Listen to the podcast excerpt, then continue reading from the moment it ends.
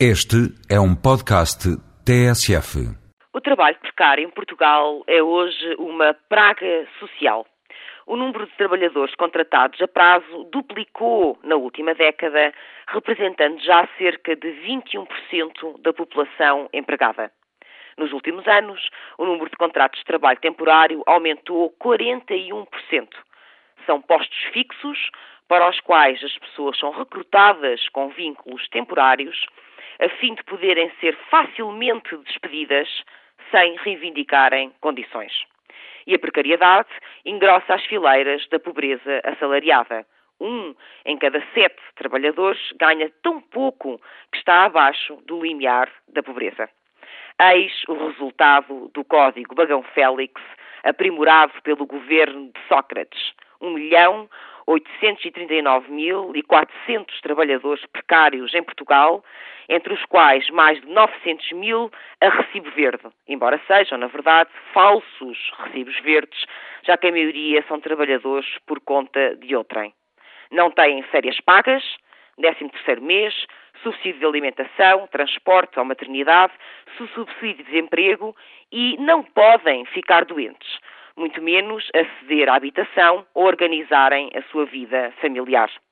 Estes jovens, depois acusados de adiarem a sua autonomia, a independência financeira e a saída de casa dos pais, sobra um emprego descartável e um salário baixo, o adiamento da vida.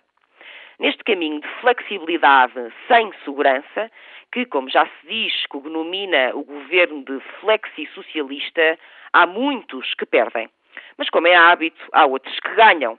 As empresas de trabalho temporário têm crescido 15 a 20% ao ano, comendo o salário de muitos precários e o dinheiro de todos, já que as suas dívidas à segurança social cifram-se em milhões de euros. Ou seja, neste caminho há dois patrões a ganhar e dois sempre a perder: o trabalhador e o próprio país, que investiu numa geração de pessoas mais educadas, mais qualificadas e mais aptas para agora desbaratar esse potencial, entregando-as ao um dia de cada vez. E o governo não tem credibilidade para moralizar as empresas que recorrem aos recibos verdes ou proclamar que quer agravar os impostos às firmas que tenham falsos recibos verdes só a terá no dia em que resolver o problema dos 117 mil trabalhadores precários na administração pública. Aliás, perante a interpelação do Bloco de Esquerda ao Governo, ontem no Parlamento, e justamente a propósito desta questão, o Ministro com a tutela do Trabalho não respondeu claramente a nenhuma das perguntas colocadas, limitando-se a anunciar o anúncio de medidas, não apresentando uma única estratégia de combate à precariedade. De pouco adianta ao Primeiro-Ministro afirmar-se preocupado com a situação.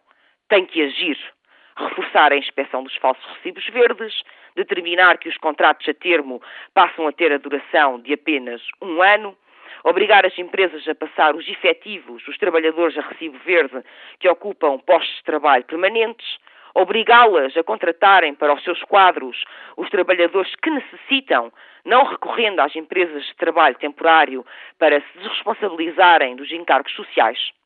Sem isso, as preocupações de Sócrates não passam de lágrimas de crocodilo. O aumento da precariedade não é uma inevitabilidade, será antes uma opção política deste governo.